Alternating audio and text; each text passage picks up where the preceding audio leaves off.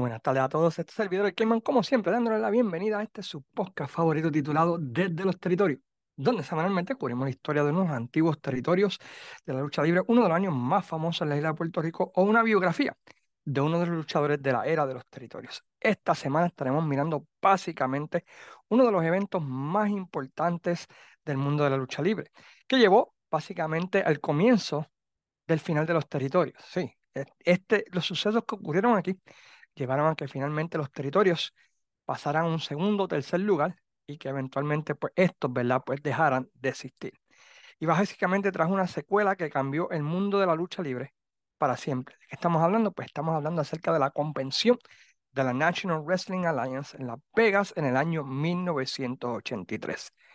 Pero antes de comenzar, queremos como siempre agradecer a las siguientes páginas por compartir y darle share podcast, entre ellas Pride Wrestling, que van a tener una cartelera en mes de febrero con Sabio Vega de invitado, historias del puro, fiebre wrestling, forjados en el deporte, Impacto Estelar, la página fanáticos de la lucha libre Oscur, La Vuelta, Trifulca Media, Pro Wrestling, Puerto Rico Forum, República Wrestling y a cada uno de todos ustedes por sacar de su tiempo y escuchar el podcast.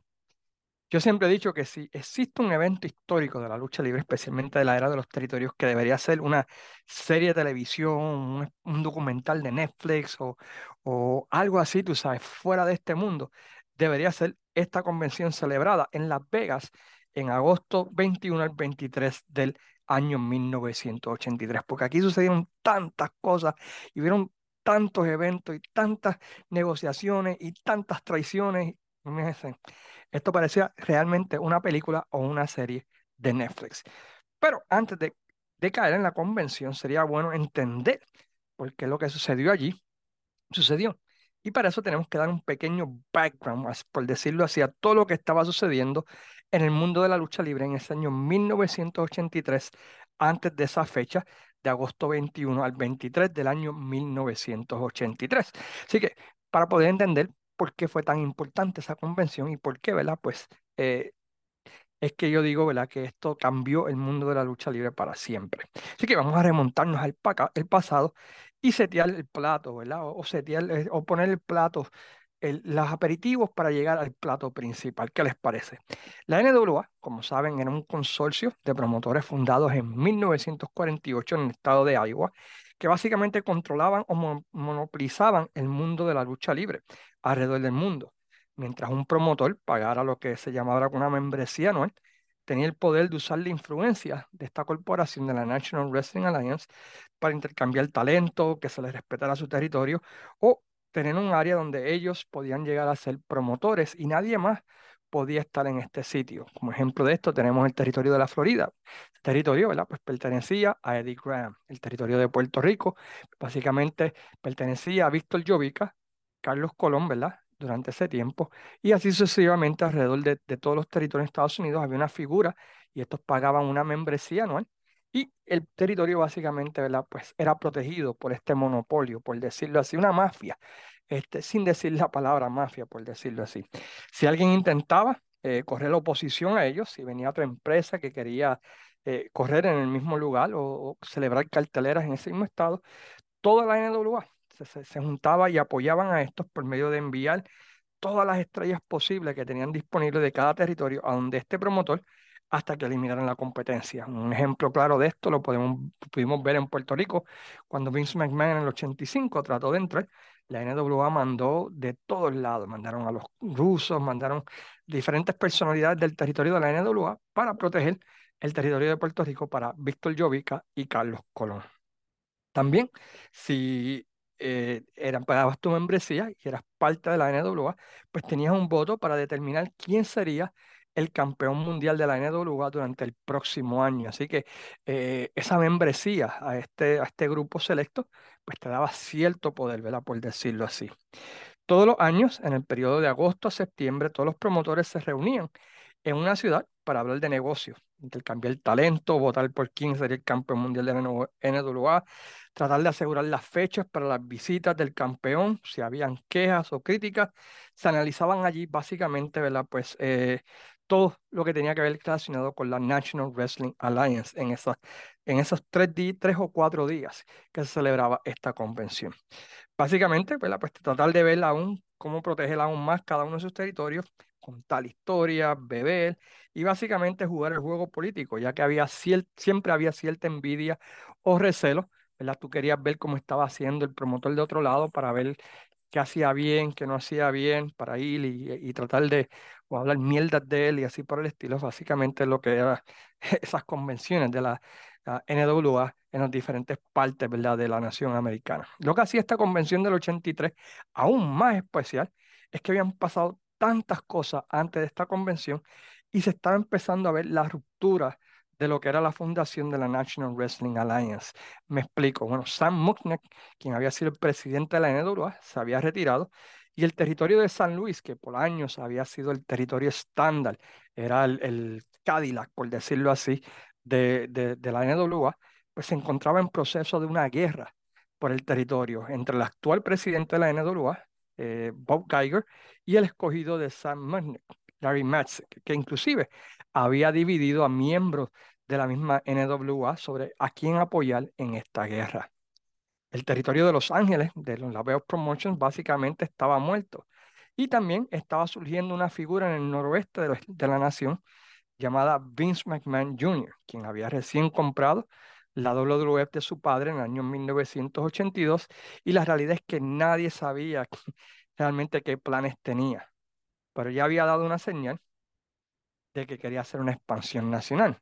Sabemos esto porque eh, eh, estaba comenzando a celebrar carteleras en áreas como lo, era el territorio de Michigan, el área de Ohio y así por el estilo, que en un tiempo pertenecieron al territorio de Dochik. El territorio de San Francisco también estaba en sus últimos días siendo absorbido por la American Wrestling Association de Vern Gagne y los territorios de Houston y Memphis, aunque eran miembros de la NWA, habían empezado a reconocer mayormente al campeón mundial de la IWA y no usar tanto el campeón mundial de la NWA en sus carteleras. Southwest se había ido independiente y estaba el bochinche que había en el territorio de Georgia, que en aquel tiempo pues, era el territorio ¿verdad? que era más conocido nacionalmente. Luego de un año exitoso en el 82, las casas comenzaron a bajar. 82, pues ellos tenían el feudo Tommy Rich versus Buzz Sawyer, que llevó a The Last Battle en Atlanta con el famoso Hell in the Cell de aquel tiempo. Y aunque los números eran constantes, uh, pues los números sobre lo que entraba y lo que salía, pues no estaban a la orden del día. Así que llevando a que uno de los dueños o socios de la empresa o del territorio, Oli Anderson, empezara a ver los libros y ver, bueno, pues algo está pasando aquí porque estamos promediando 5 mil, 6 mil personas al Omni todas las semanas y, como que el dinero no está dando y la paga pues cada vez menos y así por el estilo. Y se da cuenta de que otro de los dueños, en este caso Jim Barnett, quien estaba a cargo del booking del campeón mundial de la NWA durante ese tiempo, según Oli, estaba robando dinero. Mientras Barnett siempre ha dicho que era lo que le, pertenecía debido a los gastos que le incurría, ¿verdad? Por medio de pagar al gobierno, por medio de sobornos, por medio de asegurarse que la comisión no permitiera que otra gente entrara al territorio y así por el estilo. Sean cuales sean las verdaderas razones, Oli Anderson despide inmediatamente a Barnett del, territorio de Georgia. Y aunque todavía este se encuentra buqueando el campeón mundial, pues, siendo él una de las figuras más importantes de la NWA, Barnett era bien vengativo y se encontraba fuera del poder en uno de los territorios más importantes que él mismo había fundado a su regreso, ¿verdad? Pues de, de Australia. No tan solamente eso, pero Barnett fue la figura principal de que la NWA se quedara con el territorio de Georgia en la famosa guerra por Atlanta, ¿verdad? Con la familia Gonco, en la guerra que hemos considerado en un episodio anterior del podcast y que había traído ¿verdad? Pues la famosa guerra de la NWA en Atlanta y fue Barnett básicamente usando sus influencias políticas, sus influencias policíacas, influencias con comisión, influencias con Ted Turner, que ayudó a que el territorio de Georgia permaneciera parte de la NWA y que Gonco no se pudiera quedar con el territorio. Esto no significa que todo estaba perdido en la NWA, todo lo contrario. Varios territorios de la NWA se encontraban en su mejor momento, por decirlo así. Por ejemplo, el territorio de Jim Crockett en el año 1983 estaba haciendo la mayor cantidad de dinero que habían hecho en toda su historia. Tenían a Flair como campeón mundial, tenían a Piper, Steamboat, John Block, un roster que era el mejor del negocio en ese momento. La WWC en Puerto Rico, pues amparado en el chase de Carlos Colón en unificar los títulos mundiales y un Mondecal fuera de este mundo estaba haciendo dinero que ni votándolo se acababa. Eh, World Class eh, en el 83 amparado en el feudo de los Freebirds versus Born Eric se había convertido en un territorio que aunque pequeño, pues era súper exitoso y hacía una enorme cantidad de dinero. Eh, Portland con el feudo entre Kurt Heenan y el Army de Buddy Rose también estaba teniendo sus mejores casas en el año 1983. O Japan, amparados con el tour de retiro de Teddy Funk durante ese año 83. Básicamente todos los eventos estaban vendidos. Eh, Southeastern con el feudo entre los Armstrong versus The Fuller continuaba fuerte y temas está decir que el territorio de la Florida con Dusty Rose se mantenía haciendo increíbles casas. Así que aunque algunos territorios estaban sufriendo, la realidad es que la gran mayoría de los territorios estaba haciendo bastante bien. La lucha libre se encontraba, especialmente de la NWA, se encontraba, ¿verdad? Pues eh, bastante fuerte. Los territorios asociados, estos eran territorios que no eran parte de la NWA, pero reconocían al campeón mundial de la NWA y en algunos casos, pues como el territorio de la AWA, él tenía puntos en algunos territorios de la NWA, pues básicamente la, pues la, la NWA respetaba. ¿Qué queremos decir con puntos? Bueno, pues tenía un por ciento de algunos de los territorios de la NWA, así que era parte dueño minoritario de algunos de ellos. Así que aunque no era parte de la NWA, pues estaba asociado con la NWA. El territorio de Memphis, por ejemplo, amparados en el feudo Dundee versus Jerry Lawler, pues como saben, ese año 83 fue increíble. Tuvieron un loser, Has to Leave Town, que, que llenó el Mix South Coliseum. Estaban en todo su apogeo. La AWA, pues también se encontraba haciendo bastante bien con el resurgir de la que conocemos como la primera corrida de Hulk Hogan en la AWA. Primera corrida de Hulkamania. Sí, fue antes de la WWF. Corrió en la AWA. Y Mid-South versus el Rock Pack contra Jungle Dog, que aunque no estaban teniendo las asistencias comunes, se puede decir que andaban bastante decentes. Por último, antes de llegar a la convención, ¿se acuerdan que hablábamos de una guerra en el territorio de San Luis entre Bob Geiger y Larry Messick por, por, el territorio de San Luis que había dejado Sam Mushnick? Bueno, pues Bob Geiger pide que le pongan el título a Harley Race en, para de esa manera poder tener el campeón mundial y poder ganar la batalla, en lo que sería una movida temporal, según Geiger. Con eso en mente, eh, los promotores deciden eh, temporalmente poner el campeonato a Harley Race por encima de Rick Flair, que en, en esa primera corrida estaba teniendo un éxito increíble durante esta corrida, su primera corrida como campeón mundial. Así que con todo esto en mente, pues vamos a Las Vegas en agosto 21 con los dueños de todos los territorios. Además, Burn Gang estaba ahí, Bill Watts, eh, estaba Calgary eh, con Stu Hart, Bret Hart estaba ahí, estaban los Funk, estaba Dusty Rose, estaba Ric Flair, estaba Race y habían otros. Pueden imaginarse todos estos luchadores importantes de la NWA ese weekend en Las Vegas celebrando, ¿verdad? Y jugando casino y bebiendo y todo lo demás. Vince McMahon también llega a su primera convención de la NWA en poder, con nadie sabiendo exactamente qué iba a ocurrir. Bueno, el primer día pues no ocurre tanta cosa, básicamente es conversación, pura bebelata, vamos a beber, ¿cómo está? Qué bueno verte, hey Baba, good to see you, hey Flair, how you doing man? te quitaron el título, pero no te preocupes, lo vas a ganar dentro de pronto. Oh, sí, gracias, gracias. Este, Puerto Rico, yes. Jack Peneno, man, lo que me hizo ese tipo, wow. Piper, ¿dónde está Piper? Oh, está en el cuarto allá con, con su polvito blanco. Ah, está bien, déjalo allá, no hay problema. So, el primer día, pues básicamente, ¿verdad? Pues introducción, festividades, la bebelata. Ah, esta es tu esposa, mucho gusto y así por el estilo. Pero luego vamos al negocio. La convención comienza con dos bombas de inmediato. Mike Lavelle, dueño del territorio de Los Ángeles, anuncia que estaría renunciando a la junta directiva de la National Wrestling Alliance y que el territorio de Los Ángeles básicamente estaría dejando de correr. Esto fue sorpresivo porque la Bell Promotions era una de las promociones más viejas que existían en el territorio de la NWA. Era parte de los originales, de allá del 1948. De repente él deja el territorio. Bueno, pues lo que no se sabía en ese momento es que durante ese día de la convención, o quizás un poquito antes, eh, la veo, había llegado a un acuerdo con Vince para que Vince se quedara con el territorio de Los Ángeles, que era básicamente la tercera ciudad más importante de los Estados Unidos, y la veo se quedaría como promotor de la ciudad, algo parecido a lo que hizo, ¿verdad? Pues este, el papá de Eddie Guerrero en El Paso, Texas. Disculpen, pero eso no fue la única noticia grande que hubo.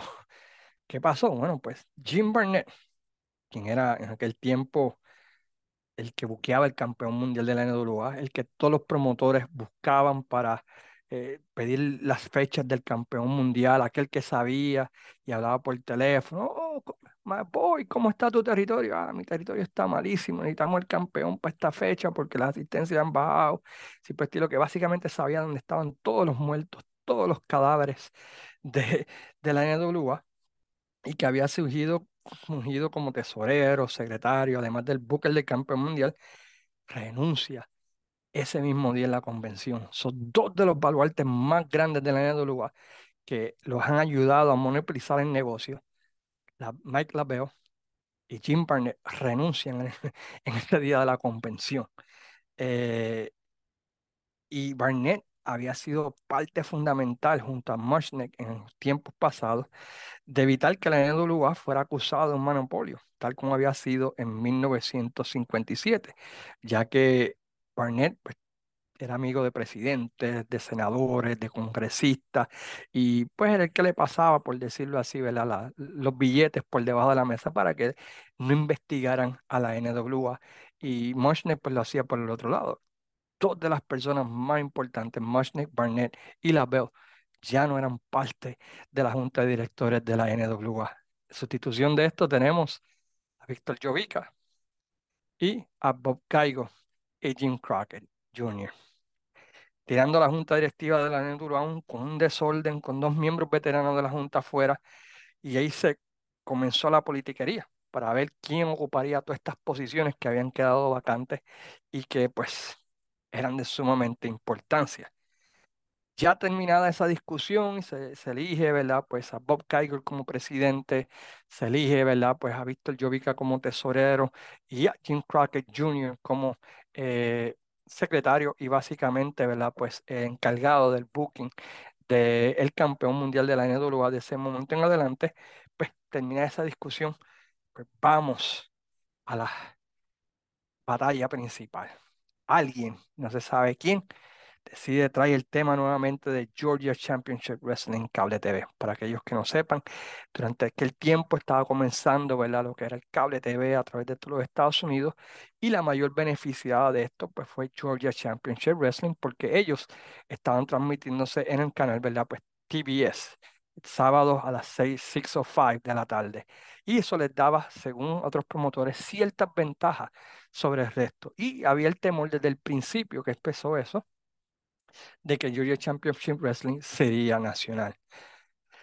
No ayuda a, a quitar estas preocupaciones el hecho de, pues, de que Oli Anderson pues, comienza entonces a expandirse al área de Ohio y el área de Michigan, que eran territorio de Dos Chick en aquel tiempo, aunque ya el territorio de Dos Chick, Detroit, Big Time Wrestling, pues había dejado de existir. Y esto lleva, ¿verdad? Pues a que otra vez le pregunten a Oli, hey, you know, what, what the hell are you doing? Porque tú estás creciendo, se supone que te quedes ahí en Georgia y, y estos cables TV me está afectando a mí porque la gente está viendo a Tommy Rich, a Dusty Rose, a André Gigante, Ric Flair en, Cable TV y yo tengo aquí a, Chucho el Matapuerco con, eh, con el, el bartender de la esquina, que es mi main event, o sea, me están matando el negocio. Lo que lleva a Oli básicamente en la manera más diplomática que, que pueda haber. Like, FU es mi territorio, yo hago lo que F me da la gana y yo respeto los arreglos y voy a continuar respetando esos acuerdos y le voy a dar al spotlight a todos los luchadores de cada territorio en vez de estar fijándose en mí y yo básicamente pues estoy yendo a lugares donde no hay promoción para no ser competencia de ustedes, se pueden ir para la mierda, eh, yo soy Oli Anderson, bla, bla, bla. Y en vez de preocuparse de mí, deben de preocuparse de ese loco que está aquí en la mesa.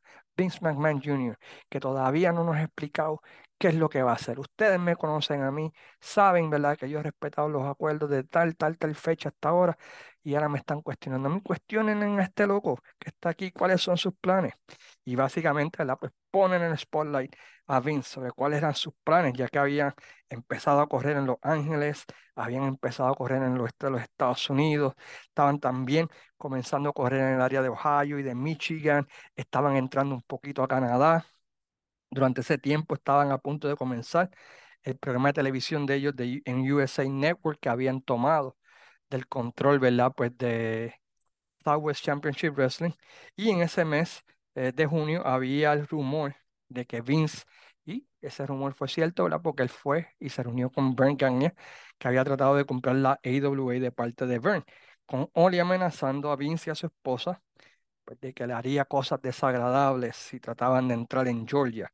Y esto lleva una discusión acalorada con todos los promotores y todo lo demás, terminando pues con Vince McMahon Jr. básicamente diciendo que ya que están fastidiando, pues que la WWF estaría retirando su membresía de la NWA y que él quería notificarle personalmente a cada miembro de la NWA, NWA que ya no estaría respetando los arreglos establecidos en los territorios.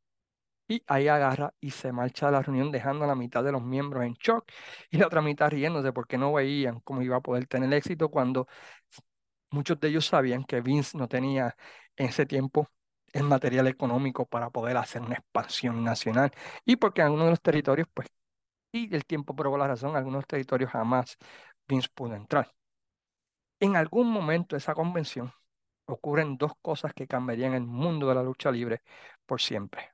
Vince se reúne con Jim Barnett y llegan a un acuerdo para que este se vaya con la WWF, dándole a Vince un alma poderosa, porque Barnett sabía, como hemos mencionado en un par de ocasiones, dónde estaban los muertos de la NWA. Y Barnett, pues básicamente le podía decir, mira, puedes, puedes entrar aquí, puedes ir por allá, entras por aquí y puedes que tenga éxito, eh, háblate con esta persona para que te deje entrar, porque muchos de los problemas que tenían otros promotores para entrar a ciertas ciudades o ciertos territorios es que la NWA le pagaba por debajo de la mesa la comisión. Barnett se encargó de eso. Básicamente Barnett pues pagó para que cambiaran las reglas y de repente dos compañías podían correr en el mismo estado. Dos compañías podían correr en la ciudad, algo que anteriormente pues no sucedía.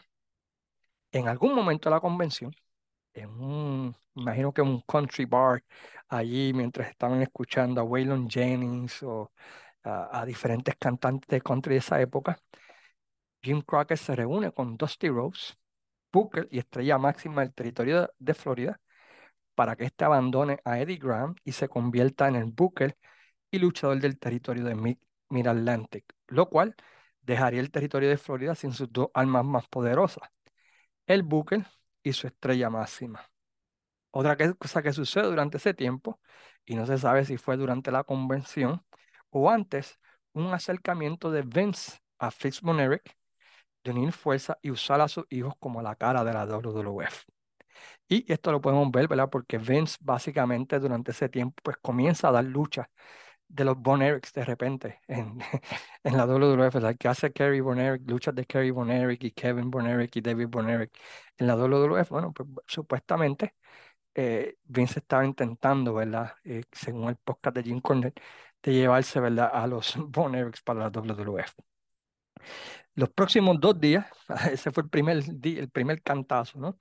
Los próximos dos días pusieron a prueba la NWA aún más con la discusión sobre quién sería el campeón mundial antes de la convención, el acuerdo era de que Rey sería un campeón temporero y que el título volvería a donde Ric Flair o otro luchador, ¿verdad? Pues que se determinara en aquel momento. DiBiase era un candidato, David Bonerick era otro candidato, pero básicamente todo el mundo pensaba, ¿verdad? Pues que debido al éxito grande que tuvo Ric Flair durante su primera corrida, pues que sería Ric Flair.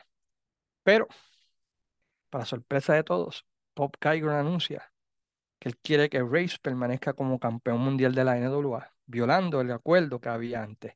Y comienza ese desorden, pero pero ¿por qué?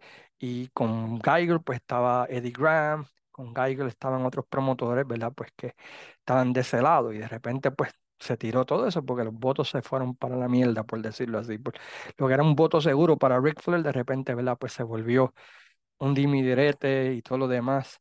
Por así, así que comienza el proceso de politicar con otros para obtener los votos suficientes. Y por otro lado, los Crockett, quien había esperado que el título regresara a, Fl- a Flair, tiene que volver a comenzar a politiquear por su lado y haciendo acuerdos y viendo todo esto. Flair viene ahora y tiene una curva y dice, yo me salgo de la NWA si no consideran a uno de mis hijos, en especial David, por el título mundial de la NWA. Y a raíz se formó aquí porque ahora tienes a Von Erichs y tienes a Paul Bosch que estaba con Von Erich y de repente pues se formó el revolú de todos los revoluces. Porque ahora quién sería el campeón. Tenías tres, cuatro personas politiqueando por todos lados, tratando de obtener los votos para ver quién sería el campeón mundial.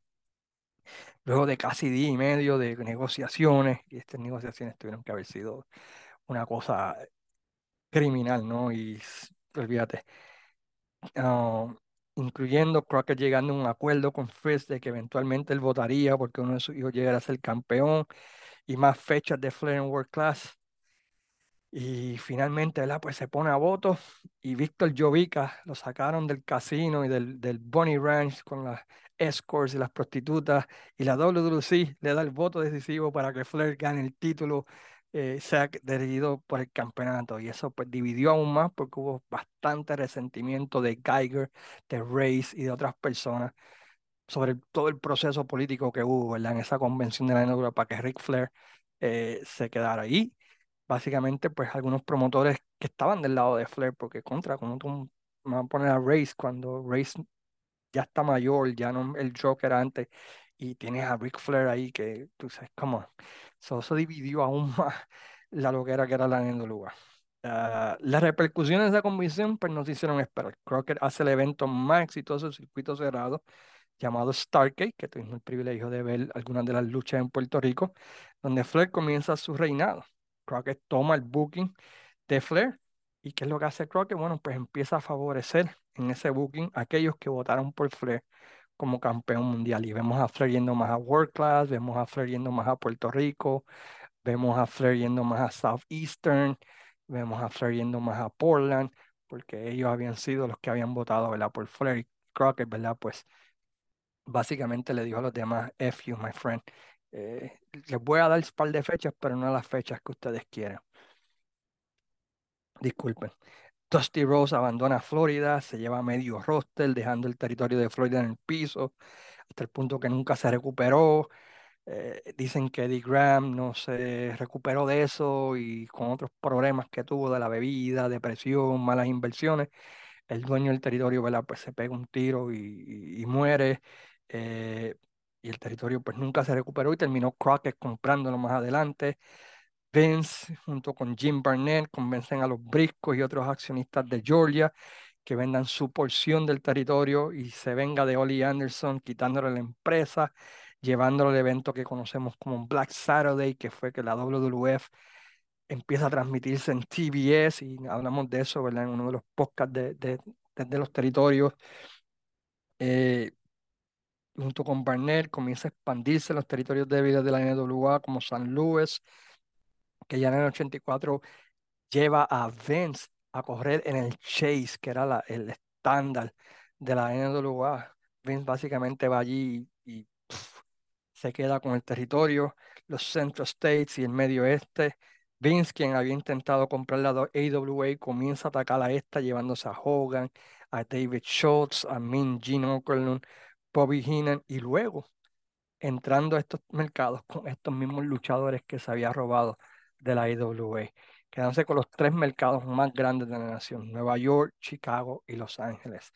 Otra cosa que sucede, André el Gigante, pues ya, que era una atracción que usaban los territorios, ya deja de, hacer tours, Vince McMahon se queda con él, Vince McMahon va donde las empresas, ¿verdad? De, de, eh, televisión y les dice, ¿cuánto tú le pagas a esa compañía por transmitirla? Le pagamos tanto, pues yo te voy a pagar lo mismo para que transmitan lo mismo. Eso llevó, ¿verdad? Pues una erosión de los productos, desconfianza de los promotores y básicamente pues fue el fin de la NWA. Como territorio en sí. Duraron un par de años más, pero poco a poco, ¿verdad? Los territorios fueron eh, disminuyendo, decayendo, hasta el punto, ¿verdad? Que ya para el año 91, 92, pues básicamente lo que quedaba era Memphis, Puerto Rico, eh, la Crockett se había convertido en WCW y Vince McMahon corriendo el show. Y después de eso, ¿verdad? Pues todos sabemos lo que ha ocurrido a través de los años, todos por los eventos que surgieron del 21 al 23 de agosto del año 83 en la ciudad de Las Vegas, de los Estados Unidos de América. Así que Las Vegas, Nevada. Así que esta es nuestra mirada a lo que fue la convención de la NWA en 1983. Si tienen alguna pregunta de esta convención, si quieren saber más detalles de los sucesos que ocurrieron después de eso o antes de eso, pues pueden dejar su mensaje aquí abajo, pueden comunicarse con este servidor y con gusto ¿verdad? Pues le contestaremos. La semana que viene vendremos con otro tema súper interesante. Estamos trabajando en el año 94 de la Capitol, estamos trabajando en muchas cosas que de seguro serán de su agrado, así que los invitamos a que permanezcan con nosotros aquí en Desde los Territorios, eh, en todas sus plataformas digitales, Spotify, en la página Wrestling Dome para hablar de lucha libre moderna, la página Desde los Territorios en, Facebook y Desde los Territorios por Wrestling Dome en YouTube. Así que se despide como siempre su gran amigo el Cayman diciéndole como siempre, sayonara amigos.